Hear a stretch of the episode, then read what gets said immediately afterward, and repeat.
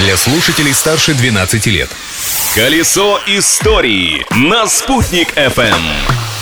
Всем большой солнечный привет! У микрофона Юлии Санбердина, а значит следующие несколько минут будут посвящены прошлому этой даты. Праздник дня! Отмечается Международный день бухгалтера. В этот день в лохматом 1494 году один итальянский математик Лука Пачоли опубликовал книгу, в которой описал основы современных принципов бухгалтерии. А для российских бухгалтеров это еще и отличный способ отрепетировать свой профессиональный праздник, который в нашей стране будет отмечаться через 11 дней. Так что еще вернемся к этому вопросу. Наша служба и опасна, и трудна. А еще сегодня у нас День сотрудника органов внутренних дел Российской Федерации, или, как именует этот праздник в народе, День милиции. От души поздравляем всех, кто ежедневно стоит на страже порядка и оберегает наш покой.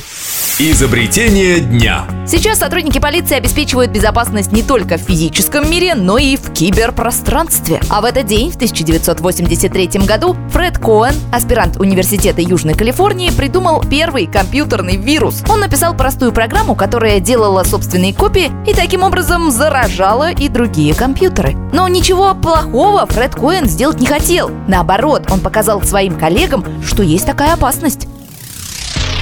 А в нашем городе в этот день случилась большая экспедиция. Было это 10 ноября 1734 года. В Уфу прибыла команда ученых-картографов. Возглавил ее составитель географического атласа Российской империи Иван Кириллов. Главной целью этой экспедиции было заложить город на реке Орь. Угадайте-ка, как назывался и называется до сих пор этот город?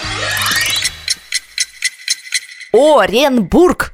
В Уфе экспедиция Кириллова занималась составлением карт, переписью местных народностей и разведкой полезных ископаемых. По итогу этого визита в 1735 году Иван Кириллов представил в Петербурге первую карту Башкирии. Личность дня. А в Алтайской губернии в этот день, 10 ноября 1919 года, на свет появился будущий конструктор стрелкового оружия, доктор технических наук Михаил Калашников. Созданный им автомат является самым распространенным стрелковым оружием в мире. Легендарный оружейник неоднократно бывал и у нас в республике. Он частенько отдыхал в санатории Янгантау. Михаил Тимофеевич не раз признавался, что он искренне полюбил первозданную красу башкирской природы, отдыхать в окружении которой – одно удовольствие. А эта мелодия звучит в честь итальянского музыканта и дирижера, обладателя двух премий «Оскар» Энио Мариконе. Сегодня великому, не побоюсь этого слова, композитору могло бы исполниться 92 года.